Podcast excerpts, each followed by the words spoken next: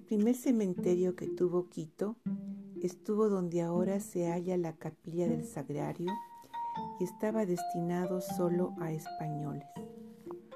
A poco establecieron cementerio para indígenas en San Blas y en San Sebastián, pero al derrocar la primitiva iglesia del Sagrario para levantar la actual catedral, aquí encontramos que solo se enterraron vecinos españoles de distinción, de modo que españoles pobres, mestizos y negros no tenían enterramiento.